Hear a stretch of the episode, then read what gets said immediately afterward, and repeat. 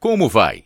A vida é cheia de eventos inesperados com consequências diversas, mas cada evento tem lições valiosas se tivermos corações compreensivos.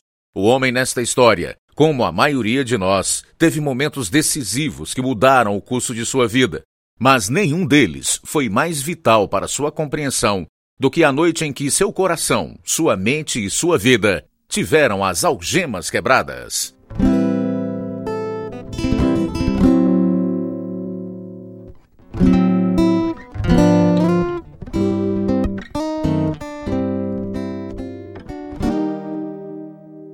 Como está minha esposa? Ainda não tem dilatação. Não sabemos por que a medicação não está funcionando. Não, há algo de errado. Já faz muito tempo que começou o trabalho de parto. Nós vamos fazer uma ultrassonografia, senhor Roberto. Como você está, querida? Eu só queria que tudo isso já tivesse passado. Vai ficar tudo bem. Eu vou ficar aqui com você. Doutor! Doutor! E agora? E ainda teria que ter isso? Parece ventrículos inchados. Eu volto já. Enfermeira, há algo de errado com meu bebê? Aguarde para falar com o médico, senhor Roberto. Este é Algemas Quebradas, dramatizando histórias verdadeiras que proclamam as boas novas, produzidas pela Missão Pacific Garden em Chicago. Agora, transmitindo para o mundo inteiro. Aqui está o programa número 2725, versão brasileira 93, da série Algemas Quebradas. O programa que faz você olhar para si mesmo e pensar.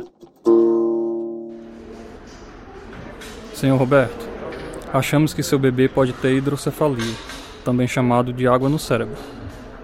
Veja bem, no cérebro há quatro cavidades onde o fluido espinhal é armazenado diariamente.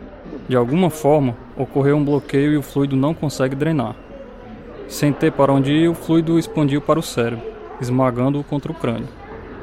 Ah, não, doutor. E o bebê, ele vai viver? Não podemos prometer nada, senhor Roberto. Sabemos que a cabeça do bebê é muito grande para um parto normal. Temos que fazer uma cesariana.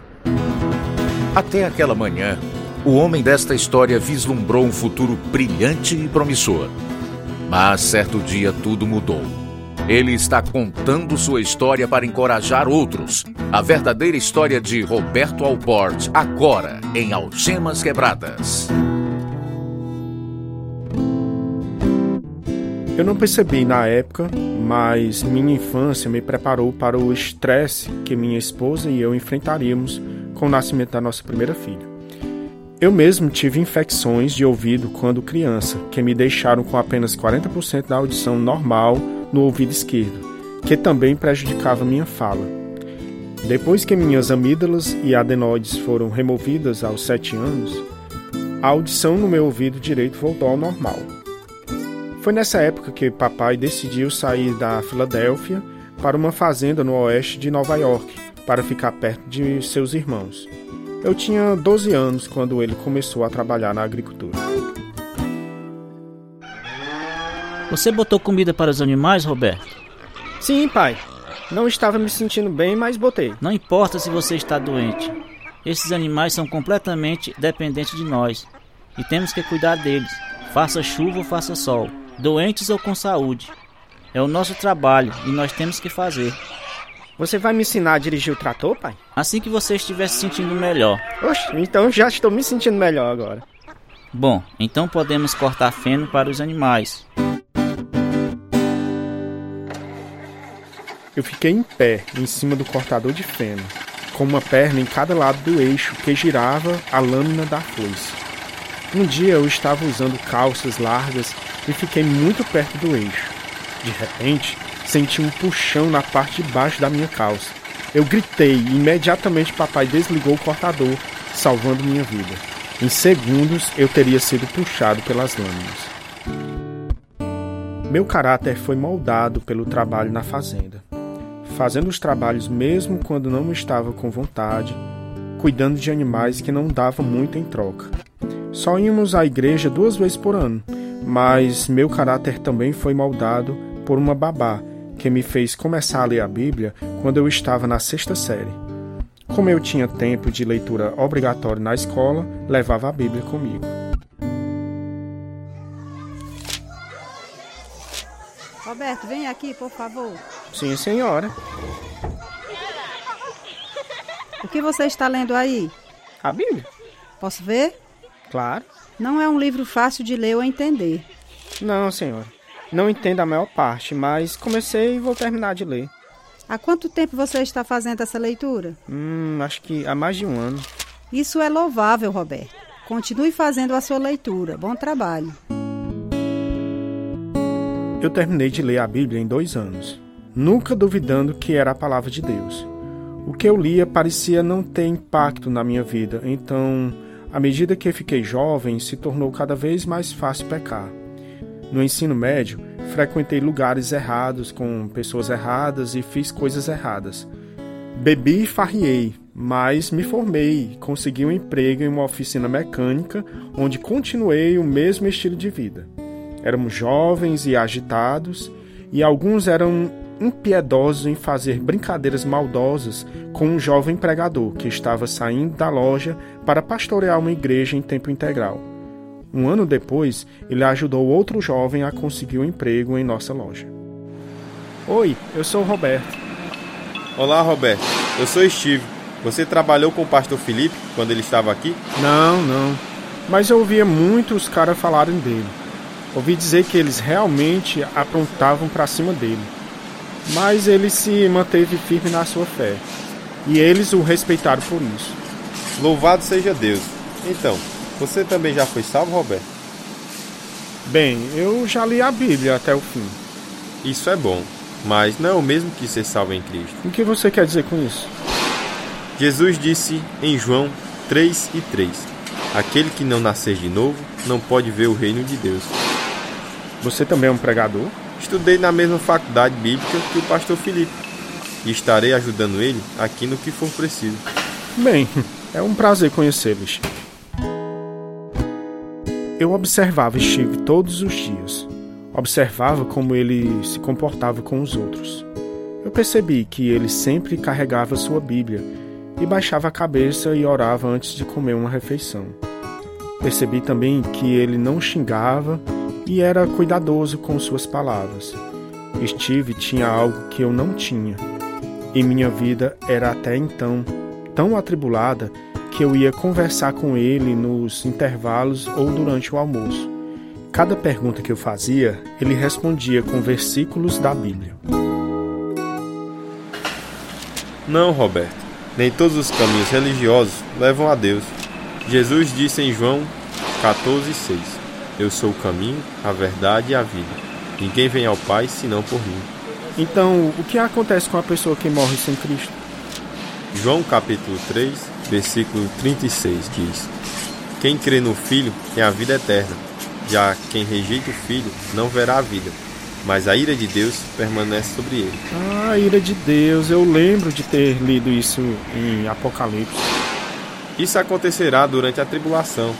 Deus derramará a sua ira sobre todos aqueles que não creem no Senhor Jesus Cristo como seu Salvador. Mas Deus derramou sua ira sobre Jesus na cruz. Ele tomou a penalidade pelos pecados do mundo, do mundo inteiro. Está na segunda carta que Paulo escreveu aos Coríntios, capítulo 5, versículo 21.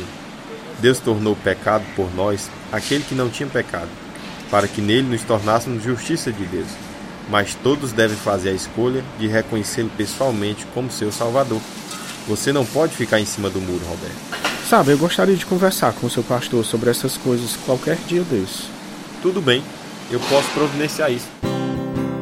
Eu não esperava que ele fizesse isso, porque, na minha experiência, a maioria das pessoas geralmente não fazia. Mas no dia seguinte, Steve me disse que o pastor queria se encontrar comigo em seu apartamento naquela noite.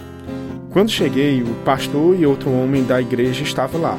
Imediatamente, o pastor abriu sua Bíblia e explicou a salvação pela graça, passando uma hora lendo as Escrituras. Sabia que o que eu tinha ouvido era a verdade. E quando estava sentado no carro, naquela noite, inclinei minha cabeça sobre o volante e pedi a Jesus para ser meu Salvador. Eu tinha sido um louco vivendo para Satanás, para meus desejos pecaminosos e para o mundo. Agora eu queria ser um louco por Cristo. Bom dia, Roberto. Então, o que você fez depois que saiu ontem à noite? Eu, eu pedi ao Senhor Jesus para ser meu Salvador. Foi mesmo, glória a Deus. O pastor ficará feliz em ouvir isso. Sabe, eu me sinto muito melhor, Steve. Eu sabia que vocês estavam falando a verdade. Eu só tinha que pensar um pouco mais sobre isso. Roberto, você deveria começar a vir à igreja. Você necessita da comunhão de outros crentes. Igreja?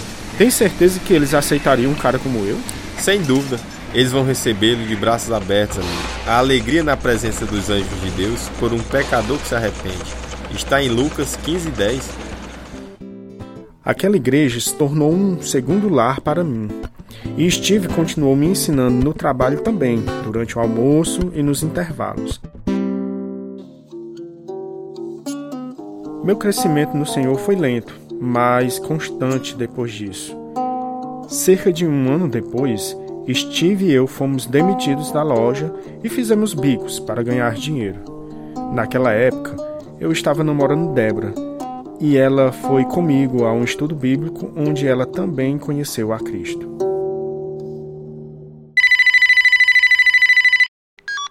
Alô? Tentei ligar mais cedo, mas sua irmã disse que você estava limpando neve na calçada de alguém. Sim, que trabalho foi esse hoje? Quatro horas de trabalho exaustivo, quase um metro de neve e parte dela se transformou em gelo, e a madame ainda era impossível de agradar. Valeu a pena? Na verdade, não, mas ela me deu 20 dólares. Eu dei o dinheiro para o Steve porque ele tem filhos para sustentar. Uau, isso foi muito nobre da sua parte, Roberto. Deve ser o senhor trabalhando no meu caráter, Débora. Se fosse o antigo Roberto, teria guardado o dinheiro para ele. Você ainda está pensando em ir para a faculdade bíblica? Sim, tenho certeza que é isso que o senhor quer que eu faça. Naquela noite, ajoelhando-me ao lado de uma cadeira na sala de estar, abri meu coração para o Senhor e me rendi ao seu chamado para ir onde quer que ele me enviasse. Não muito tempo depois disso, Débora e eu nos casamos e parti com minha esposa para a Flórida. Débora e eu nunca estivemos tão longe de casa antes e tínhamos muito a aprender, mas Deus foi misericordioso. Ele nos ajudou a encontrar uma pequena casa de três cômodos por 100 dólares por mês e um emprego de salário mínimo em uma oficina mecânica. Então, Débora ficou grávida. Em meu coração, eu temia ter um filho deficiente e orava diariamente por um bebê saudável. Depois vieram as complicações. Enquanto Débora fazia a cirurgia, eu orei ao Senhor. Ó oh, Senhor, por quê? Senhor, eu mudei para cá para começar uma vida nova. Vou para a escola bíblica. Eu dou o dízimo da minha renda. Estou tentando ser a melhor testemunha que posso para você. Ó oh, Senhor, simplesmente não entendo o porquê. Enquanto eu orava, me veio a imagem de um oleiro moldando um pedaço de barro e eu sabia que ele tinha uma razão que talvez eu nunca entendesse nesta vida. Senhor Roberto, por favor, comparecer à unidade de terapia intensiva. Senhor Roberto, sua esposa tem pré-eclâmpsia, mas creio que ela ficará bem em alguns dias. Oh, não. Queria vê-la imediatamente. Como está o nosso bebê? É um menino ou é uma menina? Uma menina. A cabeça dela não parece tão grande. Já vi pior. Logo depois que ela nasceu, ela teve um ataque epilético e tivemos que dar fenobarbital, que é um medicamento anticonvulsivo. Ela precisa de uma cirurgia imediatamente para instalar um dreno. Um dreno? Eu nem a vi e você já quer levar ela para fazer uma cirurgia? É urgente. Precisamos fazer o procedimento logo. É feito um corte no crânio, na cavidade cerebral e instalado um tubo para drenar o fluido. Se não fizermos isso, a cabeça dela continuará a crescer. Parece arriscado, doutor. Há uma chance dela morrer na mesa de operação. Mas sem a cirurgia, ela terá danos cerebrais crescentes. C certo, doutor. Vá em frente, pode dar seguimento. A agonia que experimentei é mais do que as palavras podem expressar. Os pais e a avó da Débora vieram nos visitar, esperando a chegada da nossa bebê. E minha mãe voou de longe para ver sua primeira neta. Foi uma experiência devastadora ao compartilhar com eles a condição de minha esposa e de nossa filha. Foi bom ter a presença deles, mas não tornou a situação mais fácil de aceitar. Aquilo que eu temia veio sobre mim, um bebê com deficiência de nascença.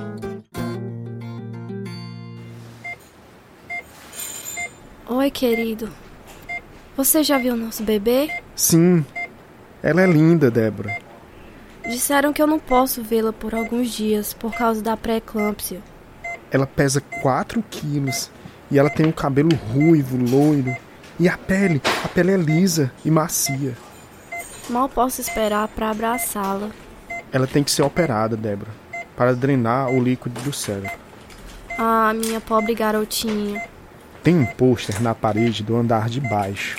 Uma silhueta de Jesus na cruz com um versículo que diz: Sim, eu te amei com amor eterno. Eu estou me agarrando a isso, Débora. Duas semanas depois, trouxemos nossa filha Cristina para casa. O choro dela era um gemido fraco e choramingado, não um choro normal de um bebê. Ela não conseguia mamar, então Débora tinha que inserir um tubo na garganta dela para ela se alimentar.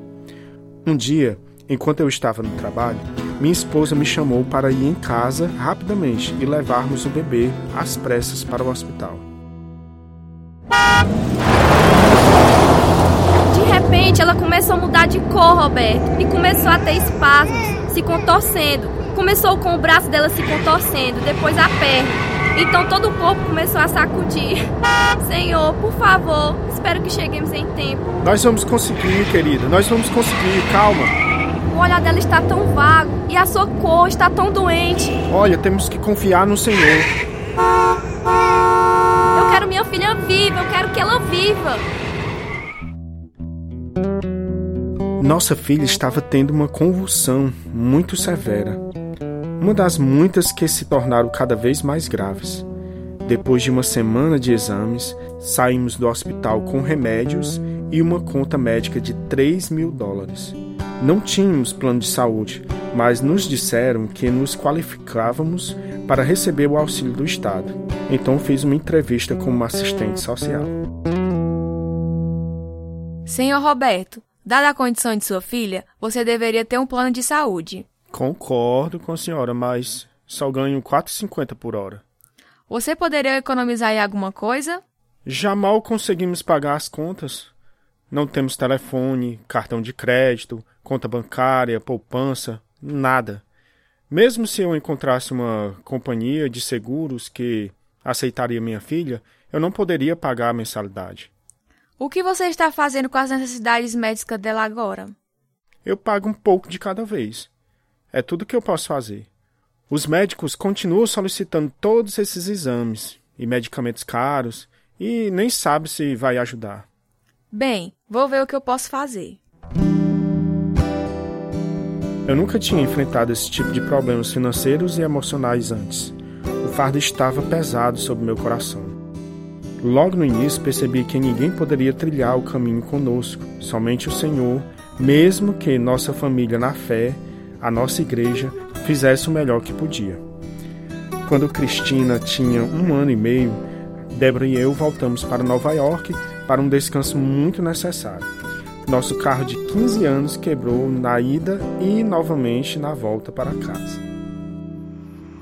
O que vamos fazer, Roberto? Não sei, Débora. Não consigo dar partida. Estamos com pouco dinheiro, não estamos? Sim, não temos nem o suficiente para um hotel. Mesmo com aquele cheque do seu pai, ninguém vai descontá-lo a esta hora da noite. Talvez eu possa entregar esses folhetos evangelísticos nos postos de gasolina e talvez alguém dê uma ideia, alguma ajuda. Se não der certo, pelo menos distribuir os folhetos. Estarei orando, Roberto. Hum, com licença, senhor. Você conhece alguma loja de autopeças por perto? Não? Obrigado de qualquer maneira. Roberto! Sim, Vocês precisam de ajuda? eu acho que o motor de arranque está ruim. Tentamos empurrar, mas sem sorte. Vamos tentar uma partida de reboque.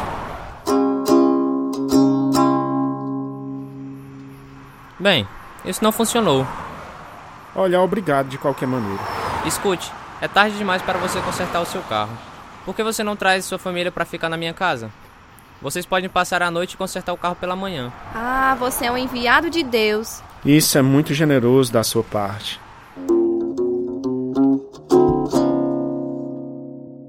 Vocês dois podem ficar aqui com o nosso quarto. Minha esposa e eu vamos dormir na sala. Nós realmente estamos muito gratos por tudo que vocês estão fazendo, dando à nossa filha essas roupas e tudo. Não sei onde estaríamos se você não tivesse parado para nos ajudar. Ei, eu também sou motorista de caminhão. Já teve vezes que precisei de ajuda na estrada também. Nos vemos de manhã então?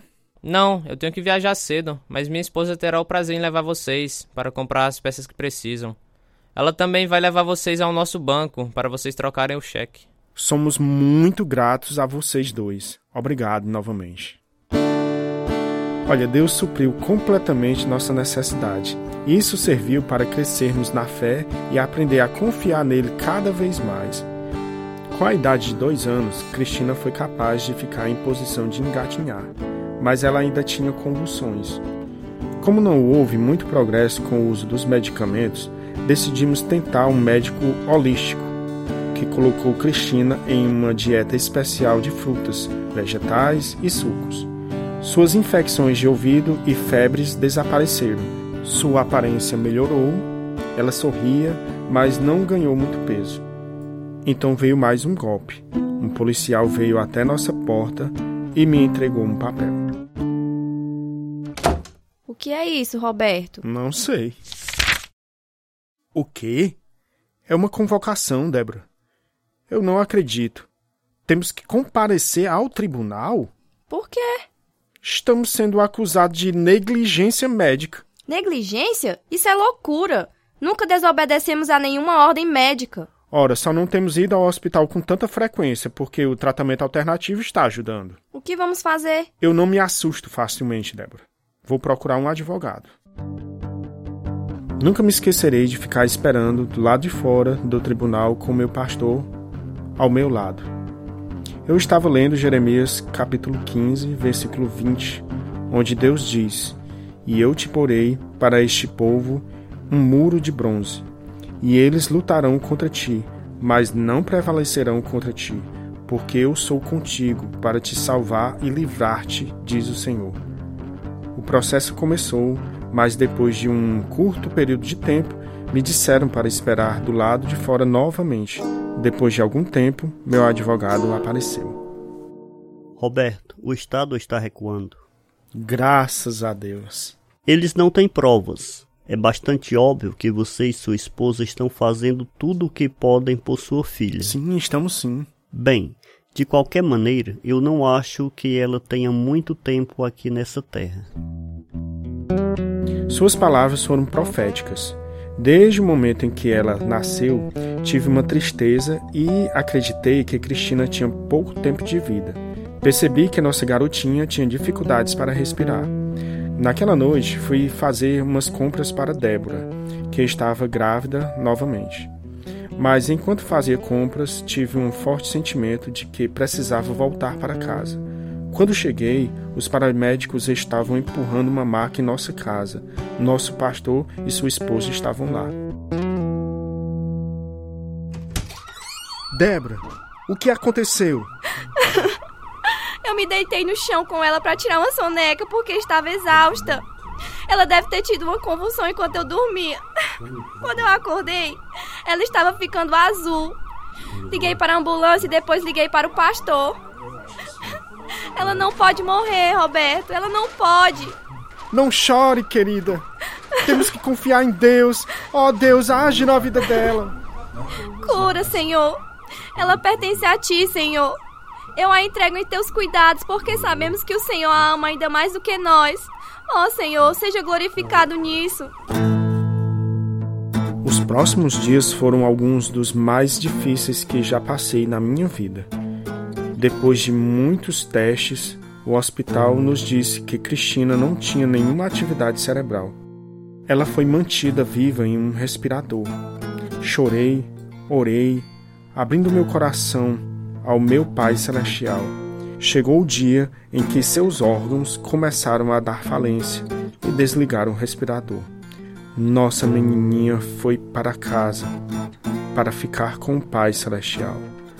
Nossa tristeza e dor foram horríveis, mas Deus nos consolou e tentamos voltar à vida normal.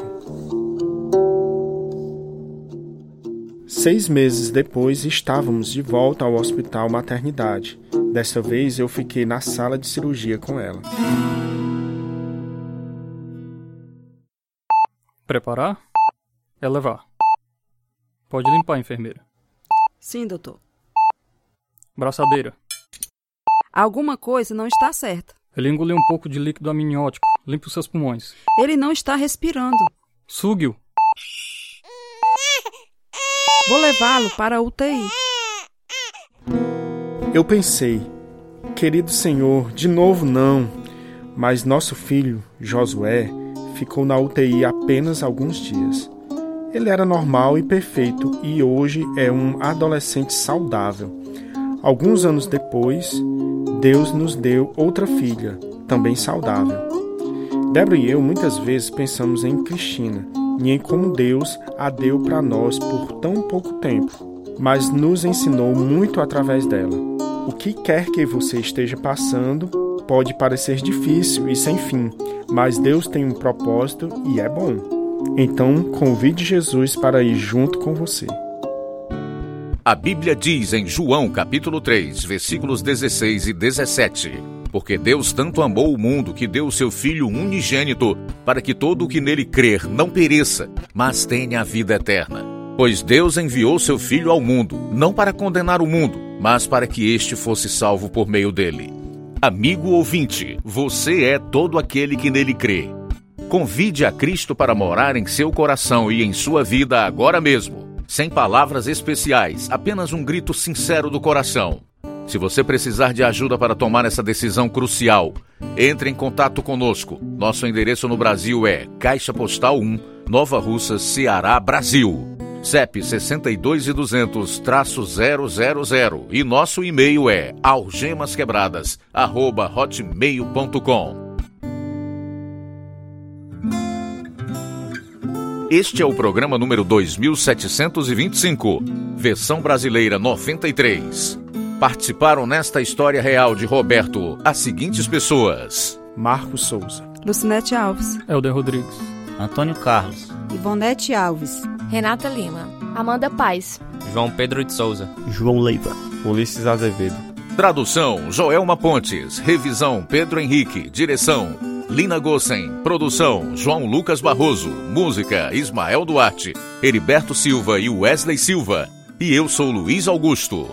Algemas Quebradas é produzido pela Missão Pacific Garden para mostrar por meio de histórias verdadeiras que, se sua vida estiver vazia, ela pode ser cheia até transbordar.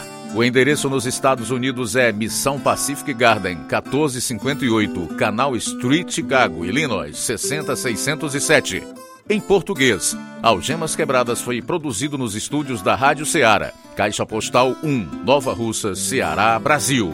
CEP 62200-000. E-mail algemasquebradas@hotmail.com e o site algemasquebradas.com.br.